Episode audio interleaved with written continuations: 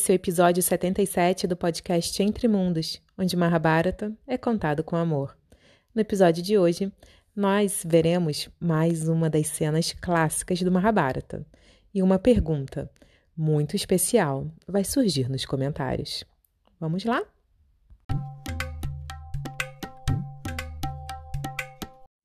Logo depois do casamento de Abhimanyu e Uttara, Krishna, Balarama e todos os Yadavas retornaram para Dwaraka. E passando poucos dias, Arjuna pediu para o seu irmão a permissão de ir encontrar Krishna pessoalmente para pedir a ele o apoio formal na possível batalha, né, pela qual eles já estavam ali se arrumando, se organizando. Ao mesmo tempo, lá em Hastinapura, Duryodhana, que tinha espalhado espiões por toda a terra, sabia ali que Krishna já estava em casa, Krishna e Balarama.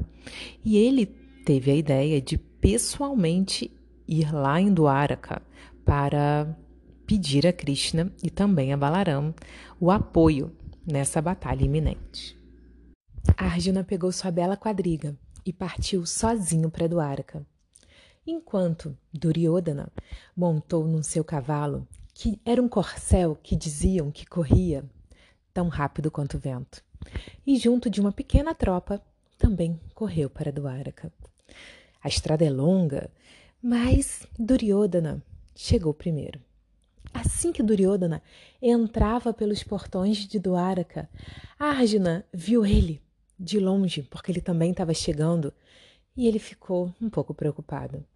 Avançou rapidamente para dentro do palácio e ambos se encontraram ali, antes de realmente terem né, a, a assembleia com Krishna. Eles se cumprimentaram de forma cortês e foram encaminhados para o quarto onde Krishna dormia ele estava descansando, né? O, o, rei Krishna de Dwaraka estava descansando nesse momento. E tanto Duryodhana quanto Arjuna foram encaminhados para esperar ele acordar nos aposentos pessoais de Krishna. Krishna dormia numa cama enorme, macia, toda decorada de mármore, e ele era banado por uma de suas esposas. Imediatamente, Duryodhana se direcionou à cabeceira da cama e ele ficou ali, sentou, né, num assento é, na direção da cabeça de Krishna e ficou ali, olhando para Krishna, esperando a hora que ele fosse abrir os olhos, na expectativa de que Krishna olhasse primeiro para ele. Então, Arjuna, ele foi para os pés de Krishna, ele ficou ali no, no fim da cama, né, pertinho dos pés de Krishna, olhando para ele, olhando para aquele corpo enorme, forte, refulgente, que dormia um sono tranquilo e pacífico no meio da tarde. Enquanto Duryodhana tinha uma certa expectativa e preocupação, Arjuna, ele estava com as mãos postas e ele olhava fixamente para toda a beleza e todo o esplendor que estava ali à sua frente. Em alguns momentos, lágrimas de emoção desciam dos seus olhos, simplesmente por estar perto do seu grande amigo.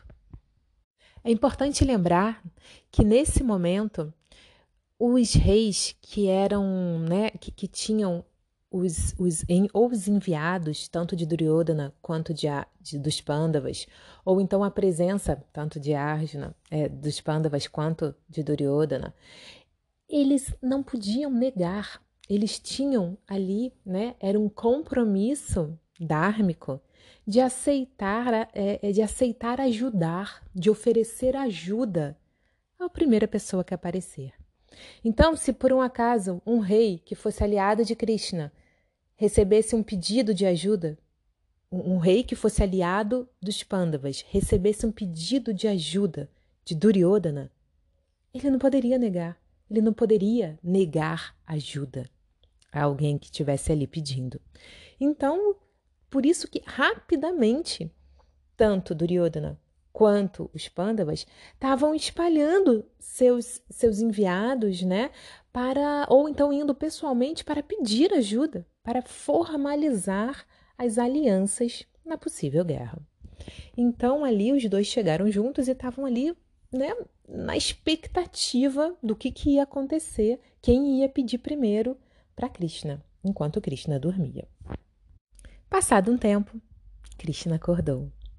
Krishna abriu os olhos e viu primeiramente a Arjuna, que estava ali, olhando para ele de forma amorosa e feliz. A Arjuna se curvou a ele num gesto de amor e respeito.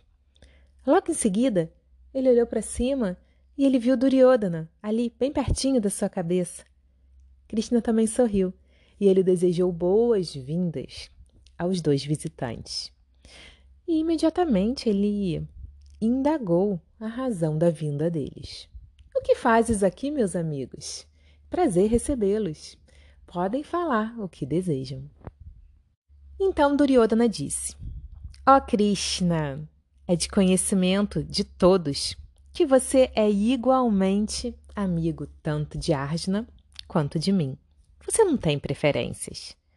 Então eu vim aqui saber se eu posso receber a sua ajuda nessa guerra futura que está próxima em ser travada entre nós.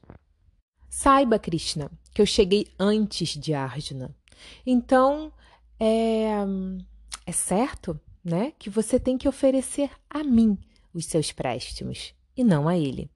Essa é a prática dos bons homens. E tu, ó Krishna, é o melhor dos homens. Krishna deu um sorriso para Duryodhana e ele disse: Eu aceito completamente que é a verdade o fato de você ter chegado primeiro. Mas foi Arjuna que eu vi primeiro assim que eu acordei.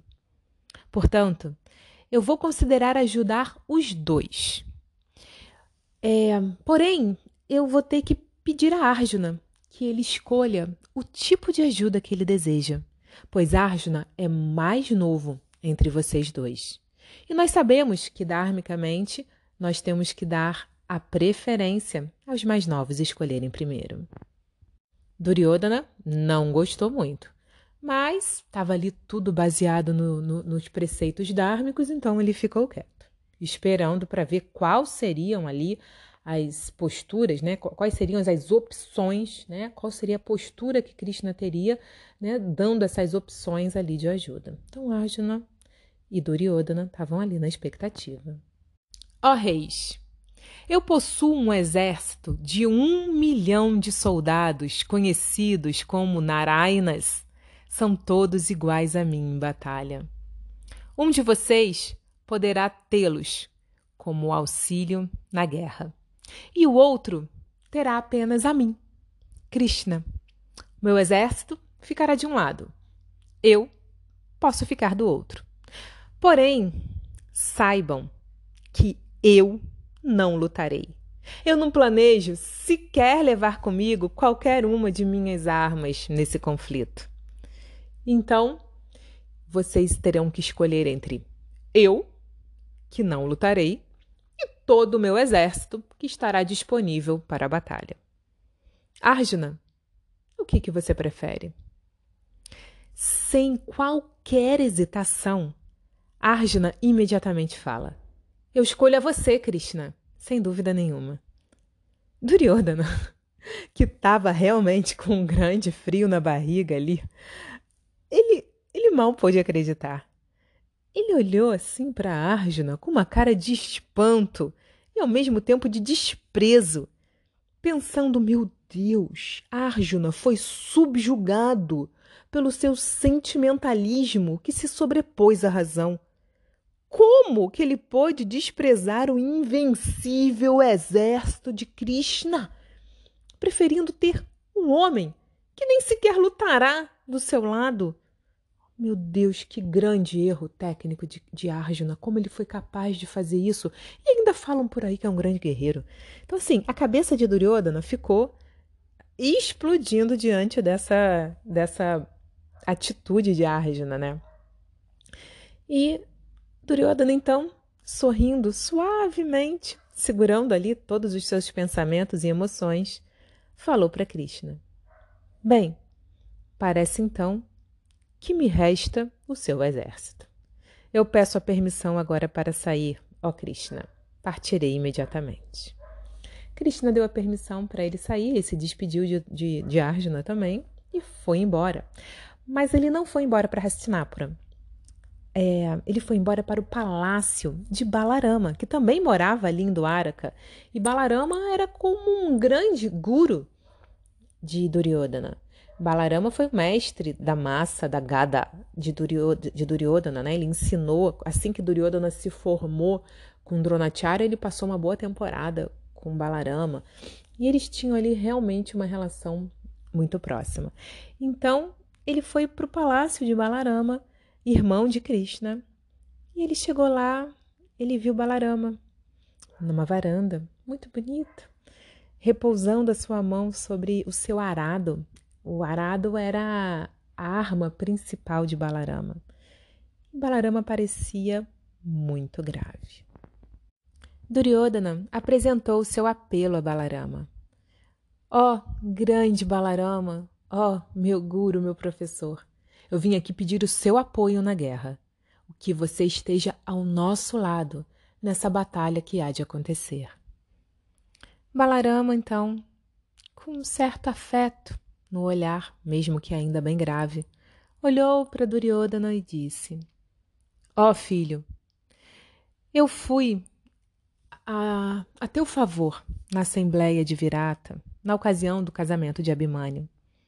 Eu chamei a atenção de Krishna que nosso relacionamento com você e com os Pandavas é igual, e que a sua causa é tão justa quanto a causa dos Pandavas. Mas, mas Krishna ele não aceitou as minhas palavras. E eu não posso, eu realmente, eu não posso lutar contra Krishna. A essa altura eu já sei que Krishna ficará do lado de Arjuna.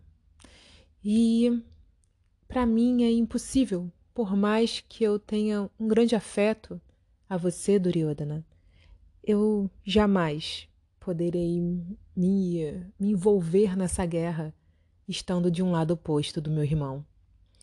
Então eu decidi que eu não lutarei. Eu não vou fazer parte dessa guerra. Eu não vou lutar contra os meus próprios princípios. Seja forte, Duryodhana. Lute conforme os princípios kshatriyas e que a boa fortuna esteja contigo. Eu estarei longe daqui. Eu não farei parte disso tudo. Balarama então se levantou e abraçou Duryodhana e se despediram de forma amorosa e gentil. De alguma forma, Balarama já sabia que seria o fim de Duryodhana, só pelo fato de seu irmão Krishna, mesmo sem armas e sem o desejo de lutar, estar, no, é, estar fazendo parte do exército oposto. Então, ainda bastante determinado, Duryodhana saiu da casa de Balarama e foi até o palácio de Kritavarma, que é o comandante-chefe de toda a dinastia dos Yadavas, um grande guerreiro. E ele fez a mesma coisa. Ele pediu a Kritavarma o suporte, né, a presença dele e o suporte nessa guerra vindoura. Conforme o costume dos kshatras de não poder recusar qualquer pedido de ajuda, Kritavarma aceitou aceitou lutar com, é, junto do grupo dos Kauravas. E também né, é, ser o comandante de todo o exército que Krishna doou. Então, nas próximas horas, eles imediatamente reuniram todos os guerreiros, um milhão de homens, e junto com Kritavarma, eles foram para Hastinapura. O exército era realmente terrível. Era assustador, ele tinha uma aparência assustadora, só de estarem ali marchando, né? E com todo aquele ânimo de estar preparado para a guerra, os Narainas, o exército de Krishna. E Duryodhana, ele estava ali com uma, uma satisfação no seu coração. e ele voltava para casa com um ânimo bem leve. Enquanto isso, nos aposentos de Krishna, Arjuna ainda estava lá. E Krishna, de forma muito amorosa, perguntou: Arjuna, Arjuna, deixa eu te perguntar uma coisa. Por que que você escolheu a mim ao invés do meu grande e famoso exército, mesmo sabendo que eu não vou lutar? Me conta, o que, que fez você ter essa essa escolha? Então, Arjuna disse: Ó oh, meu amigo, ó Krishna, é certo que onde você está, a vitória também está. E se você desejasse, você poderia matar sozinho todo o exército dos Curos. E de alguma forma, eu também sei que eu sozinho poderei matar a todos. Mas eu quero a sua presença. A sua presença é mais importante para mim do que qualquer outra coisa nesse momento. Eu sempre tive um sonho, eu sempre gost gostaria, né? Tive o desejo de repetir aquele momento lá em Kandava Prasta, onde você foi meu quadrigário e nós conseguimos é, deter Indra para apagar o incêndio da floresta. Gostaria muito muito que você fosse o meu quadrigário, Krishna. Se isso realmente for coerente, por favor, aceite. Aonde você estiver, terá fama e terá vitória. E é isso que eu desejo hoje. Krishna repousou a sua mão cheia de joias sobre o ombro de Arjuna. E então ele disse: Ó oh, meu amigo, será com muito prazer que eu hei de ser o seu quadrigário. Que todos os seus desejos se realizem.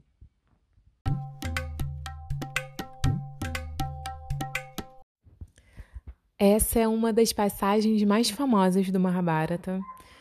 É quando Arjuna, muito corajosamente, ele escolhe a Deus e não ao que Deus pode proporcionar a ele. É, todas as histórias, né, onde Krishna ele está presente, há cinco mil anos atrás, né, datadas de cinco mil anos atrás, quando ele esteve aqui na Terra, ela tem essa característica de que qual os, né, é, é, é, é descrito nas escrituras como yoga maya, como um véu de ilusão iógico, não um véu de ilusão material que faz com que né, o significado original de Maya, um véu da ilusão material que faz com que a gente esqueça a nossa posição original como almas e, e se enrede cada vez mais né, aqui no, no mundo no, no, na matéria, né? Essa é a tradução de Maia, né? Que nada mais é do que essa ilusão de que nós somos um corpo, de que nós somos esse ego, de que isso daqui, essa vida é eterna.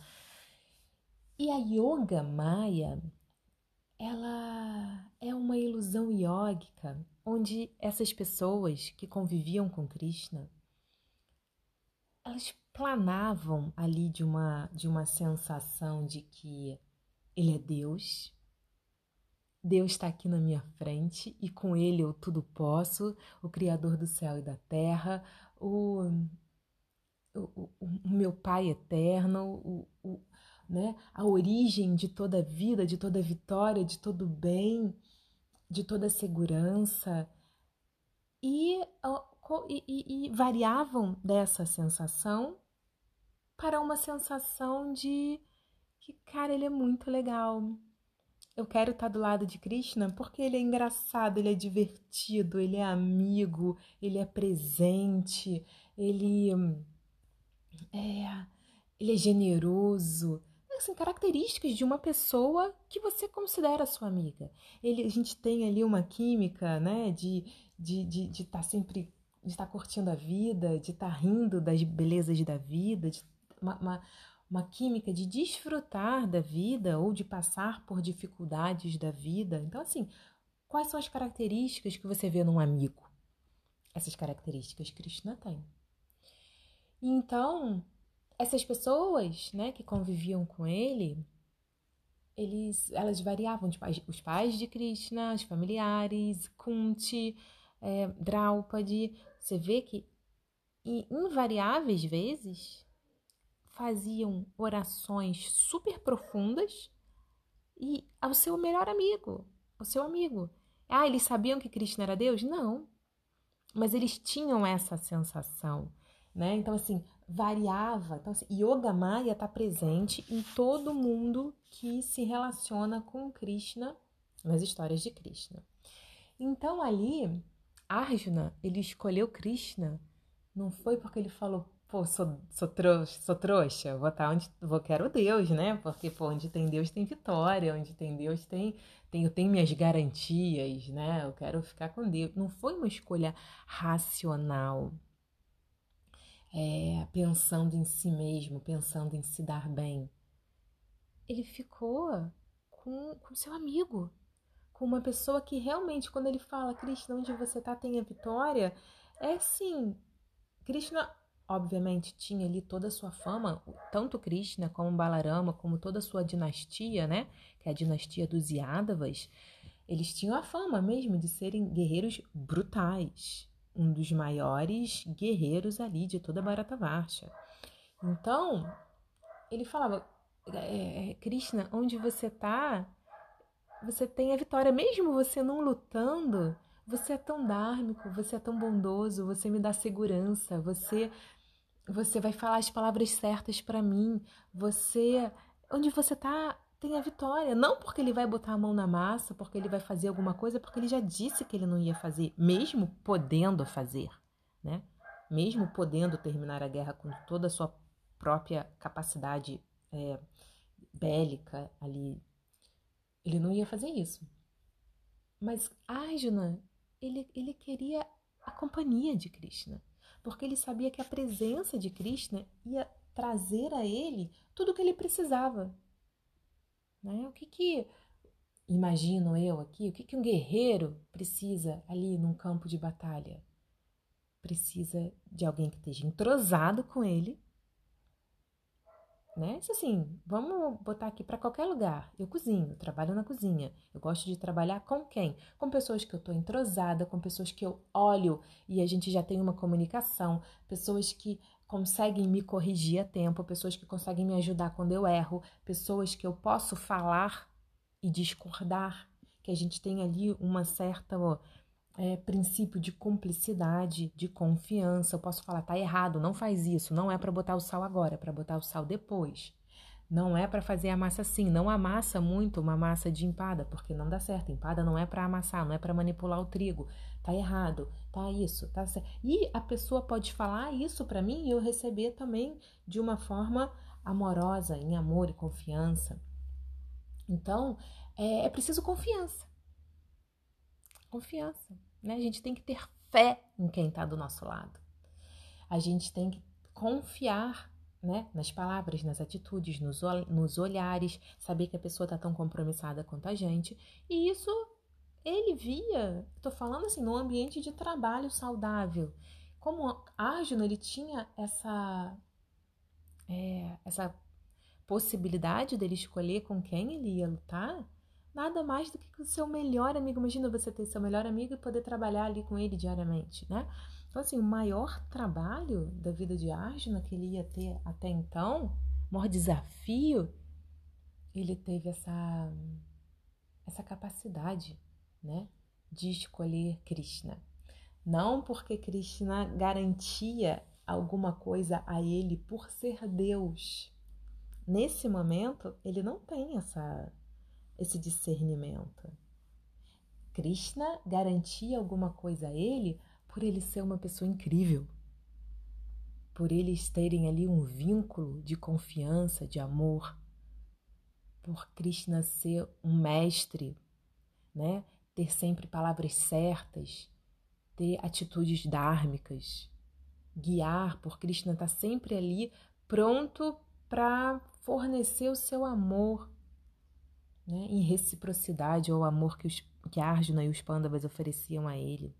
Então, simbolicamente falando, trazendo para a nossa vida, a gente escolhe Deus, a presença divina, a presença de Deus, ou que Deus nos proporciona diariamente nas nossas batalhas pessoais. A gente ora e a gente escolhe pelo que Deus tem ou pelo que Deus é, né? É, e como que seria isso na nossa vida, né? Quais são as vezes que nós precisamos é, abdicar, né? Ou que nós ali em algum momento é, precisamos, é, realmente precisamos abdicar de, do material, de qualquer coisa material que nós temos, para confiar que a presença de Deus vai muito mais, vai muito além do que o material. A presença de Deus, a presença divina, ela está na nossa vida é, por nossas escolhas diárias. E independe se a gente ganha ou se a gente perde, se a gente tem ou se a gente não tem, por mais difícil que possa parecer, né? Quando a gente realmente está precisando de algo material e não consegue. Então, todos os dias da nossa vida, quando a gente acorda, a cada novo amanhecer, a gente pode fazer essa escolha que a Arjuna fez, que é a escolha de que hoje eu escolho a verdade absoluta. A verdade absoluta é, uma, é um dos nomes que, que é chamado, né? Deus, Deus, Deus. Ele, de, dentro do, dos Vedas, ele é muito, muito, é, é muito dirigido, né? Deus, assim, tem a sua personalidade de Deus, Krishna, né? Descrito nos Vedas como sendo Krishna, e tem as suas capacidades, que são descritas como, na maioria das vezes, assim, é muito comum, como a verdade absoluta. E a verdade absoluta, a gente pode, ela está acima de todas as verdades relativas do mundo material. E é importante refletirmos, né, que nos dias de hoje, tanto Deus quanto o absoluto é um pouco demodê. É, parece, eu já ouvi dizer, é, falaram já para mim, né? Uma pessoa até religiosa, uma pessoa da minha linha filosófica, que fala assim: Priya, eu escuto seu podcast, mas toda vez que você fala de Deus, de Deus, de religião, é algo muito pesado, sabe? Assim, fica uma coisa meio fanática, uma coisa meio evangelizando. E eu acho graça, né? Não desdenhando o comentário, eu refleti a beça, né? Eu, eu fiquei por dias refletindo isso. Porque desde quando, assim, para um religioso, Deus se tornou demodé? Ou para um espiritualista, né? Então, assim, religioso, é, o, o que, que eu descrevo aqui, assim, né? Tem a religião e a espiritualidade. Espiritualidade é realmente você estar tá conectado com a energia divina, ter ali sua, a sua alma tá aberta, seu coração tá aberto ali para a energia divina para essa conexão alma-superalma. E a religião é o caminho que a gente escolhe para nos dar segurança nessa conexão.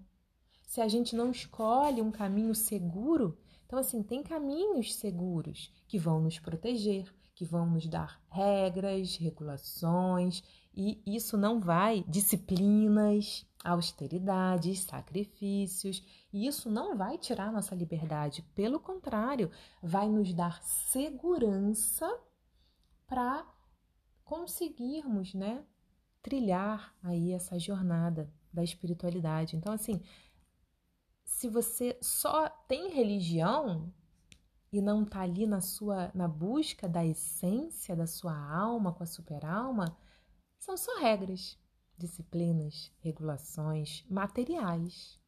Se você não entende o que você está fazendo, se você não sabe o propósito, só material e realmente vale pouco. Talvez valha ali é, regras mora, moralismo. Fica ali um moralismo, né? Sem a moralidade, sem a retidão de um comportamento espiritual. espiritual. Então, assim, todos os valores morais sem a espiritualidade é moralismo barato e muitas vezes hipócrita. Então, assim, a presença de Deus, a presença do, da a, a, a busca da alma pela super-alma, ela tem que estar tá ativa e ser sincera. Senão a religião não acontece. E essa busca sem uma religião, sem um caminho, né? Sem um caminho ali seguro, ou pelo menos regras, né, e disciplinas a serem seguidas de certo e errado, bom e mal, no caminho da espiritualidade, a espiritualidade fica solta, fica solta. E, é, e quando a gente está muito solto, isso não significa liberdade, isso significa insegurança. E muitas vezes ela se perde, se esvai diante de todas as influências do mundo material, que são muito fortes, muito fortes. É a lei da gravidade. Né? A lei da gravidade ela serve para isso também. Tanto coloca a matéria para baixo, como coloca a nossa consciência para baixo. Por mais que a nossa consciência ela seja naturalmente elevada, porque nós estamos falando, consciência ela está ligada à presença da alma no nosso corpo, sem é, sem estarmos atentos e praticando, né? sem termos práticas constantes, disciplina, a gente pode se perder mesmo assim diante de tanta tantas investidas, né? Desse peso da gravidade do mundo material, assim que nos puxa para baixo. Então, é, voltando a falar de Deus, né? Da presença de Deus aqui na vida de Arjuna, na escolha de Arjuna por ter simplesmente Krishna. É, é não, não, não tem arma, não tem luta, mas eu tô ali do seu lado. E assim, Arjuna, ele tinha a benção de conhecer essa personalidade que os Vedas descrevem muito é, primorosamente a personalidade de Deus. Quem é Deus? Do que, que ele gosta? O que, que ele faz? A gente já viu aqui que ele tira cesta, né? Cesta. Tira aquele a sonequinha depois do almoço. Olha que coisa maravilhosa saber, né? Só, só, só resta saber se nós aqui, réis mortais, conseguimos uma horinha para tirar uma cesta. Mas assim, vamos que ele. Né, quais são os hábitos de Deus? Qual é o humor dele? Ele é rígido? Ele é sério? Ele é invocado? Ele é punidor? Ou ele é leve? Ele é gozador, assim? Ele é debochado? Ele é risonho? Então, assim, quais são as características dessa personalidade? E é, precisa, né? Porque assim, quando a gente quer amar uma pessoa, a gente tem que conhecer as características dela. Eu não consigo, né? Eu posso descrever uma pessoa que eu amo. Ai, meu filho, meu filho é engraçado, ele é espirituoso, ele é gentil, ele adora artes, ele é concentrado, ele é esforçado, ele é distraído. Isso tudo faz um, um, um, um combo de uma personalidade extremamente amorosa, extremamente encantadora para mim. Né? Posso descrever uma amiga como uma pessoa humilde, gentil, é, que sabe escutar, que fala as palavras certas, é uma pessoa que está presente mesmo estando longe, uma pessoa que, que, enfim, características de pessoas que eu amo. Como é que a gente ama Deus sem, sem a personalidade de Deus sem conhecer Deus? né? A gente pode, ah, ele é o criador do céu e da terra, ele é o nosso Pai supremo, ele é a super alma que habita o coração de todos. Tá, tudo bem. Esses são todas as suas seus poderes, as suas capacidades. Mas quem é ele? Do que, que ele gosta? O que, que ele faz? Então isso tudo é então, o Mahabharata, né? Vyasa descreve Krishna em, em muitos momentos no Mahabharata, mas quando depois que Vyasa ele escreveu tudo, ele acabou os, Upanishads, ele organizou os Vedas, separou os Vedas em quatro, escreveu tudo o que ele precisava escrever para Kali Yuga, escreveu Mahabharata, escreveu o, o, o Vedanta. Ele ele escreveu, ele foi, ele fez ali todo, fez o, o resumão do Vedanta, fez os Upanishads, fez isso, fez, reorganizou os Puranas, pegou tudo, preparou tudo pra gente, pra Kali Yuga, todas as escrituras. Ele sentou infeliz. Infeliz. Vyasadeva. Vyasadeva, filho de Satyavati, tá? Pai biológico de Pando, Dhritarashtra e Vidura. O nosso nosso querido, né, mestre e compilador dos Vedas. Infeliz. Então ele estava assim, uma angústia profunda, porque ele tinha feito, imagina, só o Mahabharata já é uma coisa sobre-humana, né? Então ele tinha feito tudo, mas algo estava faltando nele, ele não estava satisfeito com toda a sua obra, com todo o seu trabalho. E aí Narada Muni falou com ele, né? falou: olha, procura. Você falou tudo isso, escreveu tudo de forma muito técnica, foi tudo, né, muito realmente impressionante o que você fez, necessário, mas você não falou o que você realmente quer falar, o que realmente importa. Você não falou da essência de tudo isso. Tá faltando alguma coisa. Você ainda pode escrever mais. Então Vyasadeva, ele, uh, é verdade. E aí ele escreveu a sua última obra, que é o Srimad Bhagavatam, ou também conhecido como Bhagavat Purana, onde ele também faz várias passagens, né? É, conta várias coisas do Mahabharata, reconta lá, mas ele fala é, algo muito especial que só tem ali. Ele conta a história de Krishna, do nascimento até o momento que ele chega nesse mundo, até o momento que ele sai desse mundo. Ele conta toda a vida de Krishna no, no Bhagavad Purana. E ele fala sobre realmente Bhakti Yoga, sobre a devoção imaculada. E não só, na verdade, ele descreve não só a Krishna, mas ele descreve várias encarnações divinas que teve aqui durante todas as últimas eras, né? É, antes de chegarmos a Kali Yuga. Então, ali sim, quando ele termina o Bhagavad Purana, ele. Uh, que felicidade transcendental que eu tô sentindo. Agora sim, agora eu cumpri com o meu dever. Então lá ele descreve Krishna ele descreve o nascimento, a infância, a juventude, a maturidade. E, e assim a gente vai conhecendo tudo que as escrituras vão falando para gente. É, o meu mestre espiritual ele fala que hum,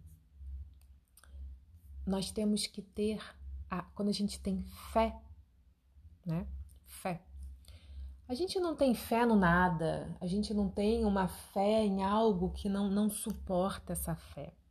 A gente tem que ter fé em, em, em coisas que nos dão segurança. A fé tem que ter um amparo ali, um sustento, um sustentáculo.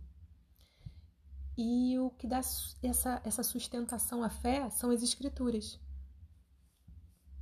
Então, temos que ler temos que estudar, temos que buscar, para que a gente consiga ter, né?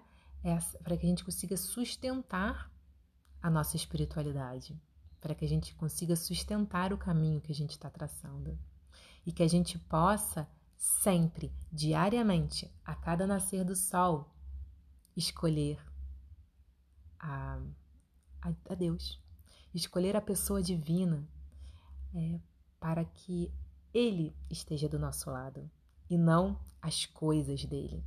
Porque é claro que a riqueza, é, o poder, tudo isso é divino. Por que não? A riqueza pode fazer tantas coisas incríveis nesse mundo, né? Pode proporcionar tantas coisas incríveis às pessoas, às sociedades. A riqueza é divina, o poder é divino. Agora, o que seria disso tudo sem a pessoa de Deus? O que, o que seria de toda a criação sem Deus? Nada. Mas o que seria do nada com Deus? Tudo. Então, Deus não é demodê. É, o divino não está fora de moda. A gente não precisa ter nem medo e nem vergonha de clamar por Deus e escolher Deus e seus valores, né? Porque Deus também pode ser representado pelos valores, pelas virtudes, pelas virtudes é, que a gente escolhe a cada dia cultivar em nossos corações, cultivar em nossas atitudes, cultivar em nossos caráter, nossos nosso caráter, enfim, nossos caráter. Aí ficou difícil para mim, né? Para o meu, para meu português aí, para o nosso caráter. Então, precisamos escolher a Deus e a tudo que simboliza Deus e o divino na nossa vida. Eu convido vocês a essa reflexão e a essa escolha diariamente. Eu deixo aqui o meu beijo e vemos também, né, aí nesse antes de, rapidinho antes de terminar, é, de forma muito bonita, aí a é, Krishna ele aceita o convite não só de estar na guerra sem lutar, né, porque ele poderia ficar no só nos acampamentos, só nas estratégias, só ali, né, organizando como é que seria a luta, mas ele, ele topa ser o quadrigário de Arjuna. E aí é um dos grandes motivos dele ter descido nessa terra também. Quando ele topa ser o quadrigário de Arjuna, o Bhagavad Gita já está a um passinho, né, para chegar até nós. E eu fico assim, bem, uau, arrepiada em saber que toda essa, essa grande guerra, toda essa grande história, todo, todos esses grandes heróis foram pano de fundo, né? são pano de fundo para a gente chegar nos próximos episódios, né? Vai demorar um pouquinho ainda, mas nos próximos episódios onde no meio dessa confusão toda, dessa história toda, Krishna e Arjuna vão ter uma conversa que ela é intitulada A Canção Divina. E ela ficará realmente para para todo sempre. E que nós também possamos ser, sermos guardiãos e incentivadores de todo esse conhecimento que vai chegar até nós em breve, através de uma conversa entre o guerreiro Arjuna e seu quadrigário Krishna. Então vamos lá, vamos estarmos é, preparados para os próximos episódios desse capítulo 5, onde terão, teremos muito, muitas emoções e muito esforço também para essa guerra acontecer e não acontecer. Um beijo e até semana que vem.